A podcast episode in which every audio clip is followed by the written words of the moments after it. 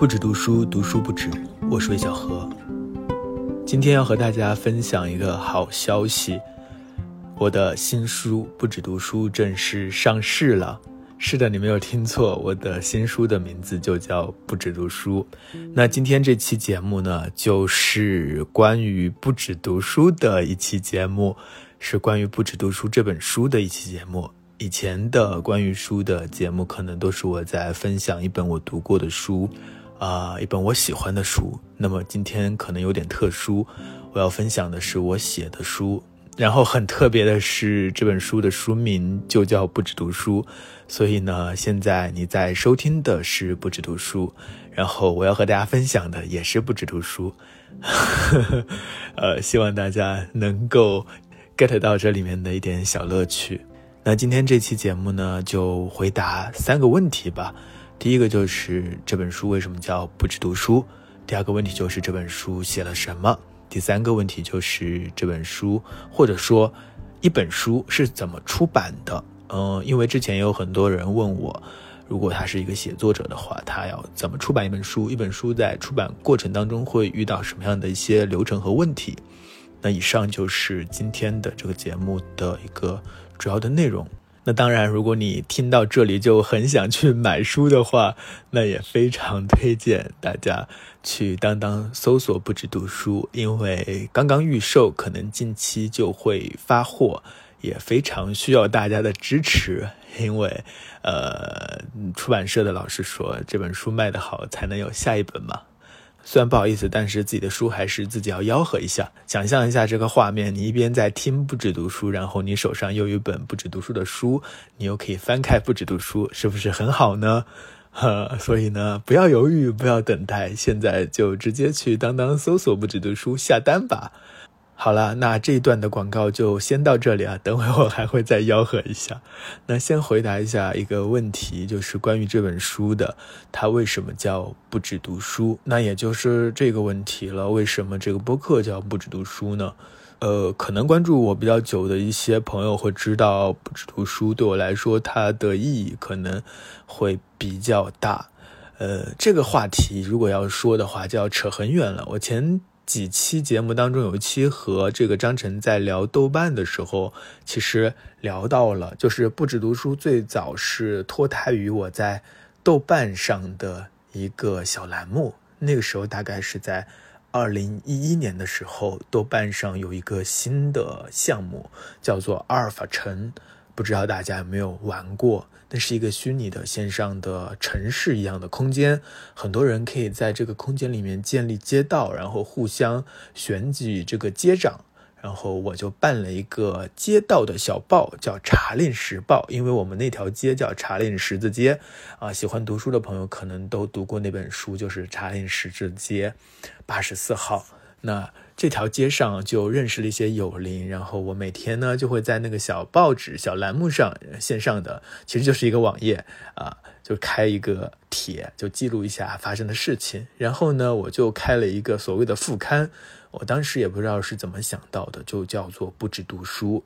呃，一方面呢就推荐一些书啊、电影啊、音乐啊这样子。后来大概在二零一三年的时候，呃，我到深圳。工作一年了，然后那个时候刚刚公众号开始兴起，我一向都比较喜欢新鲜的一些玩意，我也很喜欢互联网，所以呢，我就开了一个公众号。那个时候呢，呃，也想，嗯，就是督促自己多读书。当时最早的时候，我读书也不是很多，但是呢，就是呃，张家伟有一句话叫。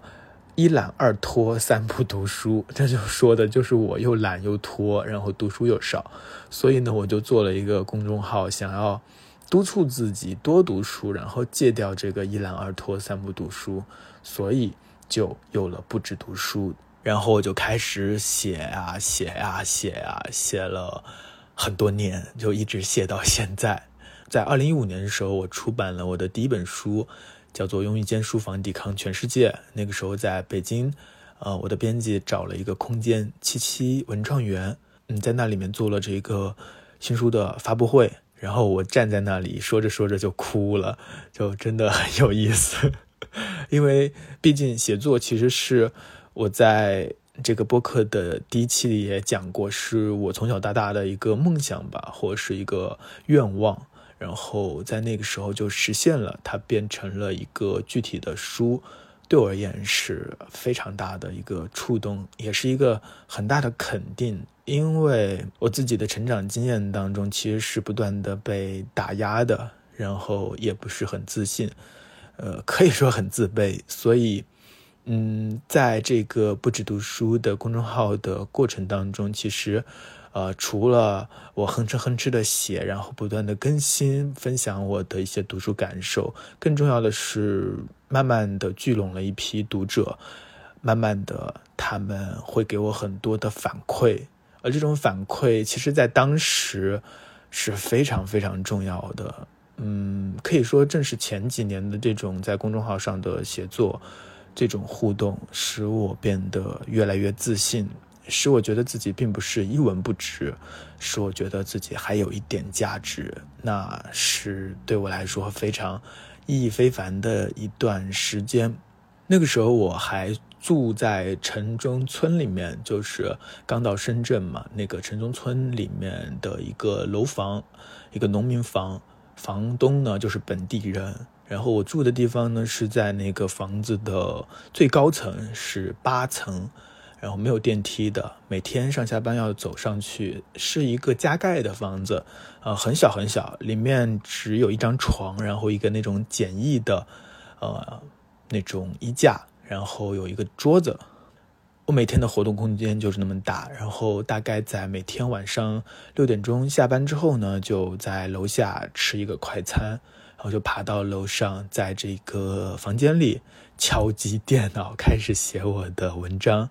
然后大概在十点多到十一点的时候发布，那个时候的内容其实也比较的粗浅，但是那种和大家有一种约定的感觉是非常好的。其实就像现在的播客，和大家约定在每周五的时候会更新，呃，那我就尽量会让这个更新成为现实，尽量不断更，这对我来说很重要。然后我也非常开心。慢慢的，有更多的人喜欢通过声音来听到我来分享读过的书啊，或对一些事情的看法，分享呃，就是种种吧，这会让我感到很快乐。那最早的时候，我在不止读书这个公众号上做的就是一个业余者的写作。嗯，现在来讲的话，那是一个比较乌托邦的时间。那个时候在做公众号的这些人，大部分都是兴趣驱动的。那个时候还没有各种中介，还没有各种广告，然后阅读数都不展现的，就你打开公众号看不到底下的阅读数，它只在后台展现。呃，有很多很多的限制，但是那些限制却会让人很快乐。哦，对了，最早的时候公众号也是没有这种每篇文章下面的留言功能的。啊，你只能通过私信来和这个后面的博主进行互动，而且那个时候公众号还可以发语音，我经常就会发一段语音，然后就好像是真的和朋友在聊天，保持这种关系一样。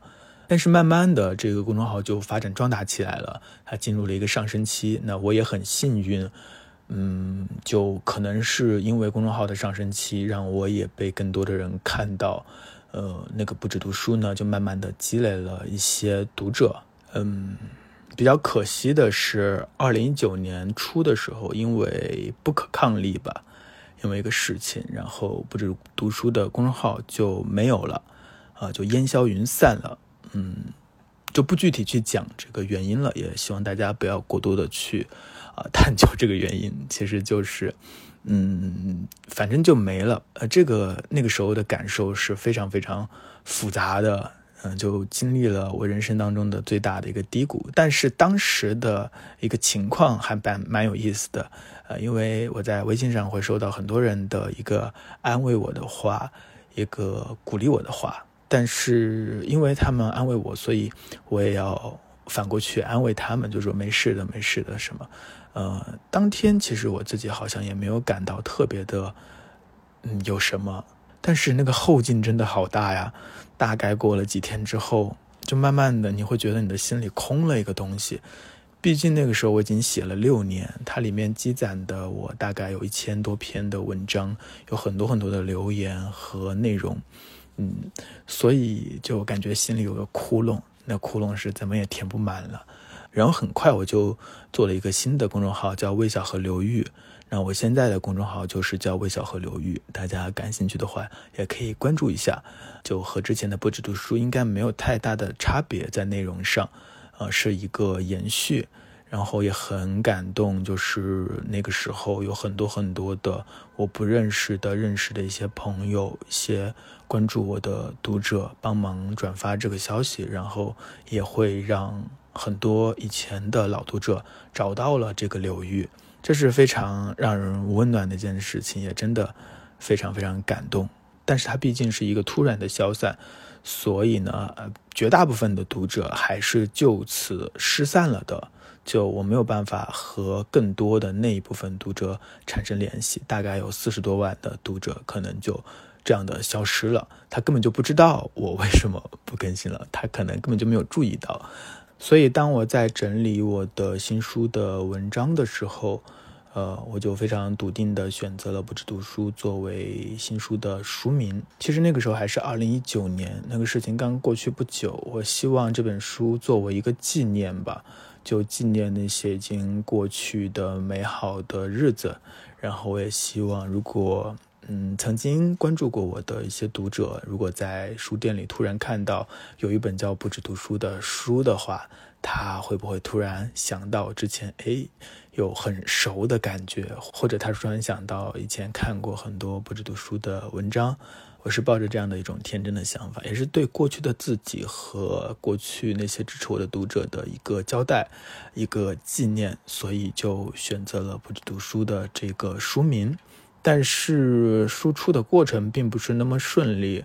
二零一九年的时候，其实这本书的稿子就已经给到了一个出版社，但是呢，却拖了很久，最后也没有出。就是出版的过程其实并不像大家想象的那么快，它很多时候会很久很久，然后呢，一直拖到了第二年，然后换了呃一家出版社，到了上海文艺出版社，也非常感谢李伟长先生，因为他比较笃定的信任我，然后也信任这本书，然后也非常感谢我的责任编辑，就是江叶。他也是一直为这本书付出了很多心血，虽然 在过程当中我们也有一些类似于争吵的这样的争执，呃，关于一些地方有一些不同的意见，但是大家都是为了这本书能够出来，所以其实这本书是一本迟到了三年的书，终于二零一九过去，二零二零、二零二一到了二零二二年的一月份，啊，它终于出来了，非常开心，就好像一个你本来很期待的一件事情，然后你慢慢的都快。把它忘记了，然后它又突然完成了，这是一种意外的喜悦。然后呢，也好像是把之前的一个一直惦记的事情有了一个句号，这是让我感到很欣慰的一件事情。然后今年，呃，突然听了一些播客，想要完成我少年时期的一个小愿望，开始做播客的时候，就又想起了不止读书，然后就用它做了这个播客的名字。也是一个意外，啊，就是无心插柳的过程。其实我并没有想到我会坚持这么久，当时可能只是想试试看，想要看一下这个声音的输出，这种声音的内容会不会好玩。然后做了一期、两期，一直到现在已经四十多期了，可能很快就要一周年了。这也是我没有想到的，也非常感谢大家的支持和收听。正是因为你们的收听。然后正是因为你们的留言、你们的喜欢，才会让我有动力。这是最直接的动力，就是你做出来的内容有人给你反馈。我想这也是这个时代的某一种公平吧。只要你愿意表达，可能都会找到呃能够愿意倾听的人。这样的一个过程是建立了一种非常飘渺的呃熟悉的陌生人的感觉。就之前我也写过，我们之间的关系是弱关系，但是很美妙的就是这样的弱关系。我们可能并不会在现实生活中见面，我们也没有那么多熟悉彼此，但在某些话题观念上，我们有如此的相似。我们之间的连接，很多时候午夜梦回，你会觉得呃，比很多生活中很相熟的人还要更加的紧密。这就是互联网的奇妙之处吧。我很喜欢何菜头经常说的一个词，就是比特海。我们在这个比特海之上遨游，像两颗粒子一样。但是经由呢一些些奇怪的关系，我们就产生了纠缠，我们就产生了联系，我们产生了一种弱关系。那现在的播客也是一种这样的弱关系。呃，我希望这样的关系能够长久一点。当然，我知道它最终会失散、会消散的，没有什么东西能够永垂不朽。但是在这样的一种互相陪伴的过程当中，希望我们都能够有所成长、有所收获。那我自己肯定是有所收获的，因为在准备一期节目的过程当中，肯定是要逼自己去吸收一些东西的。呃，特别是在和一些嘉宾的聊天过程当中，也很多很有启发的片刻。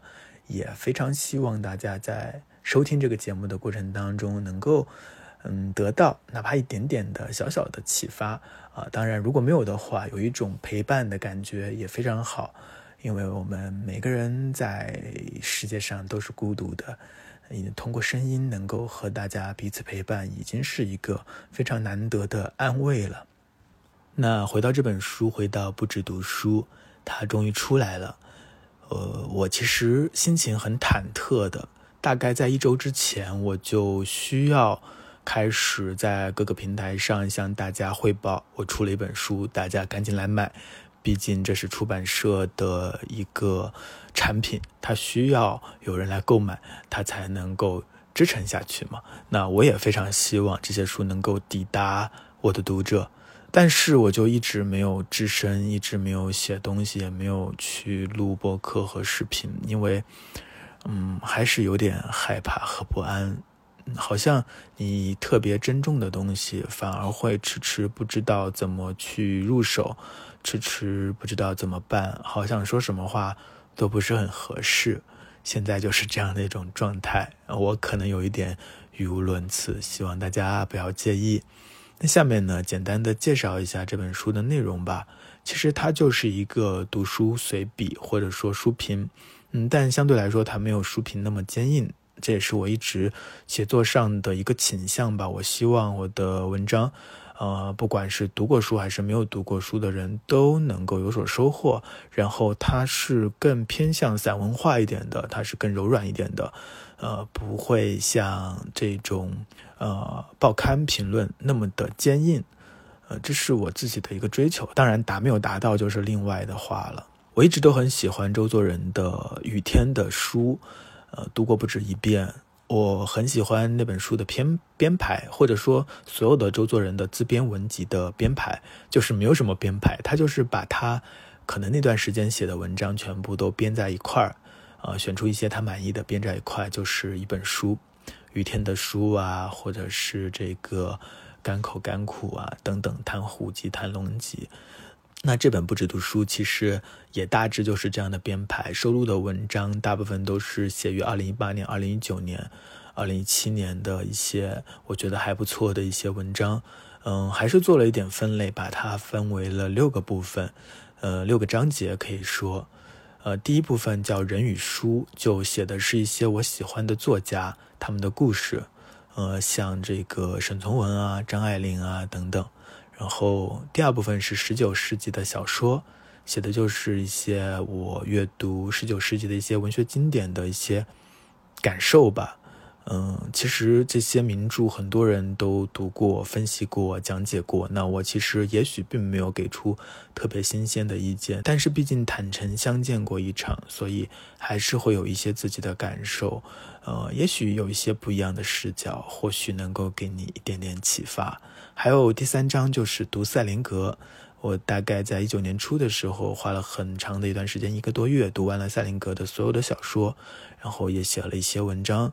那第四部分叫惊喜华文创作，就是我特别关注的，一直都很关注的一个主题，就是中文的原创作品。我一直都觉得，可能中文的原创作品当中，啊，有一些好的作家，但是其实他们可能都没有那么大众。而市场上卖的特别好的一些中文原创作品呢，也许它的价值并没有那么高，所以我对于这一个方面一直都蛮在意的，也蛮挑剔的。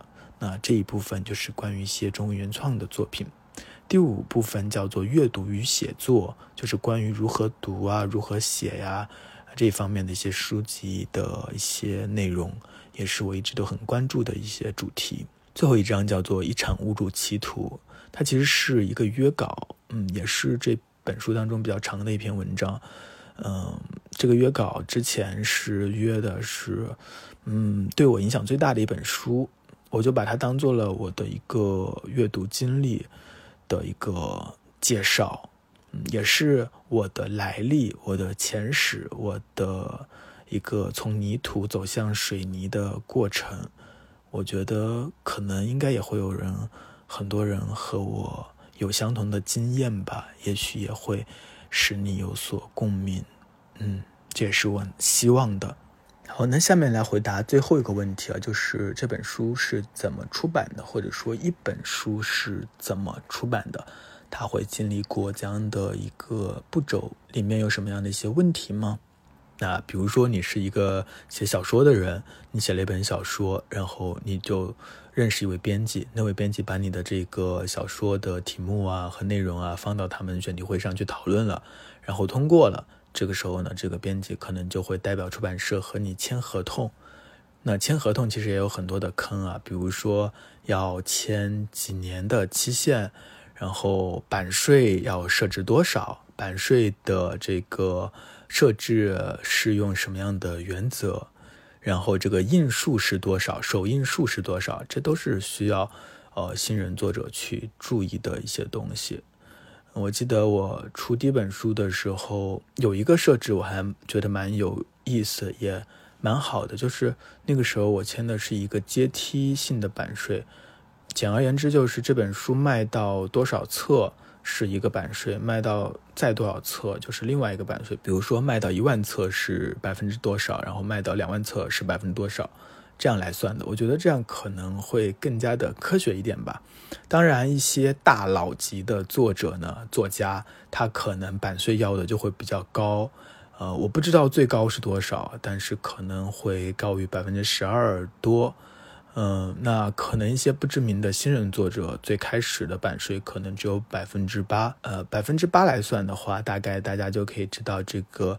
作者他一本书能够赚多少钱了？比如说这本书他卖三十八元，百分之八就是这本书他能够得到三块钱左右不到。那这本书卖到一万册的话，他就可以得到三万块钱。对一个原创作者来说，很多时候卖到一万册就算是一个还不错的成绩了。呃，听起来是有点可怜。大家还记得我之前分享过唐诺的这个声誉吗？他在里面说到台湾的一个两千本的奇迹，就是一本书能够印出来两千本并卖掉的话，那这一个书就还能够持续下去。那在大陆的话，两千本这么大的一个基数肯定还是比较少的。但是如果能够一万本，好像也就差不多可以了。如果你更好一点的话，有几万册。呃，这两年这个出版业都比较惨淡。我听一些编辑说，好像五万册以上就算小畅销书了，是不是很可怜？你现在你看这个各种小视频啊什么的数据都特别特别多，但是卖书的话，卖到五万册以上好像就已经挺好了，真的很惨淡。所以出版社真的不是很赚钱，那作者呢，他能够分到的钱也是很少的。所以，如果你喜欢一个作者的话，呃，尽量去买一下他的正版的书籍，对他也是一个支持。所以在这样的一个情况之下，大部分的原创的作者，他们都不是全职作家，除非那些特别有名的。因为你想一想，如果他花一年写了一本书，卖到一万册还不错，只有三万块钱入账的话，一年三万块钱，他一个月可能还不到两三千块钱，那是非常惨淡的。就算他卖了两万册，也才六万块钱，这是很难很难生存下去的一个收入了。所以大部分的作家都是很穷的。大家不要看到那个作家财富榜上那些榜首的那些人都是上千万的版税啊，那可能就和演员一样，或者和明星一样，那些头部的就非常非常有钱，但是基本上那些底部的腰部的，就还是生存的比较艰难的。那刚刚讲到第二个环节，从选题会通过之后呢，可能就会签合同。签完合同之后呢，在合同上可能会约定这本书的一个版税，会约定这本书的一个首印量。首印量也是很重要的一个东西。就有一些出版社会把首印量放的比较低一点，然后有一些可能也会根据作者的影响力来看。如果你的影响力够大的话，他就会把首印量放的。高一些，如果前期很快就卖得好的话，就会不断的加印。那当然，如果是新人作者的话，其实这方面的话语权并不是很强。一般来说，出版社说什么，大部分人可能也就听了算了。还有一个不值得注意的就是这个版权的年限。如果你对自己比较有信心的话，就建议不要签太长的期限。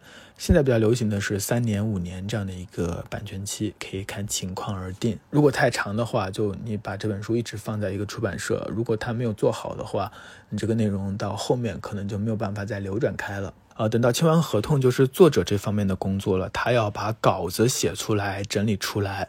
呃，有些时候呢，作者和出版社签合同的时候，稿子还没有写，或者是写了个开头，那他就要在约定的时间内把稿子写完，然后交稿给编辑。有一些呢，可能他稿子已经写完了，那这个时候他也要整理一遍，然后把稿子交给编辑。等这一阶段结束，稿子移交到编辑那边，其实作者这边的工作就告一段落了。现在，呃，真正的工作就移到编辑那里了。其实我也不是很清楚，编辑需要具体做哪些工作。当然，他会经历三审三校，编辑会看你的稿子，然后把一些错误的地方改正，然后有一些修改意见给你，可能需要你进一步去调整。这个过程有些出版社会很长，然后以前出版社可能就会快一些。不同的出版社有不同的效率。这一切都结束之后呢？我不知道是不是结束之后还是同时进行的，就会进行这个内文的版式的设计啊。值得一提的是，我的这本不止读书的内文的版式设计，我觉得还是非常好看的，呃，也蛮酷的，大家可以买来看一下。然后呢，完了之后就会进行这个封面设计。封面设计完成之后呢，可能这本书就要。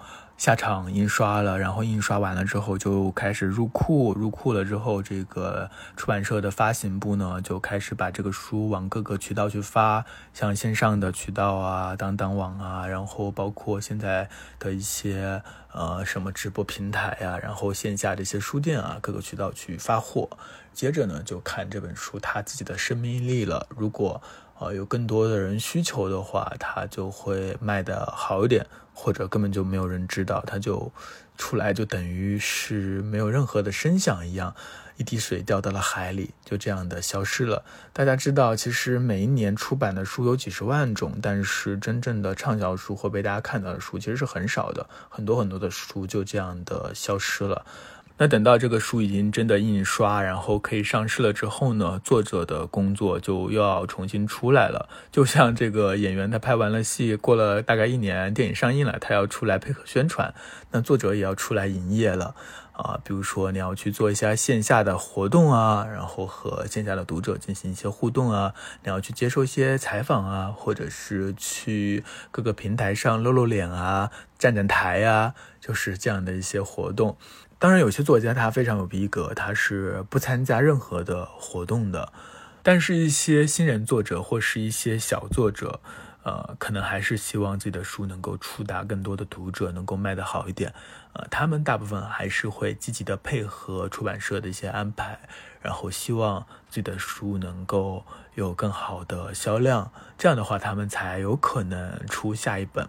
他的作者的作家这条路才能继续的走下去，所以呢，我现在在录这期播客，其实就走到了，呃，刚刚说到的这个阶段，就是我要出来营业了，我要向大家吆喝，我出了一本新书，叫做《不止读书》。如果大家感兴趣的话，还是非常希望大家能够支持。现在正好在当当上预售，然后希望大家，呃，感兴趣的话可以下单买一本。就这种话还是要说的，你不能太不好意思。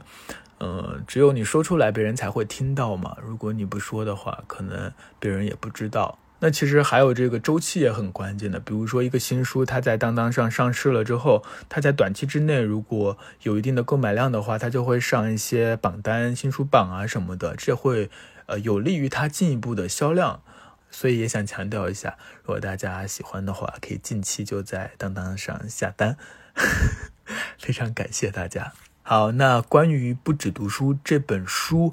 呃，可能我就先分享到这了。如果大家对于这个书的出版过程啊，或对于这本书啊，还有什么问题想要交流的话，也可以在评论区里留言。呃，我可能会在下一期节目当中来回答大家的一些疑问。嗯，也非常感谢大家的收听和支持。呃，终于，终于这本书出来了，终于不止读书有了一个实体的物件，一个可以翻开的书。对我而言，真的是一个不只是纪念，也可也是一个开始，啊，希望对大家也是一样。那我们在二零二二年继续不止读书，读书不止。我们下期再见。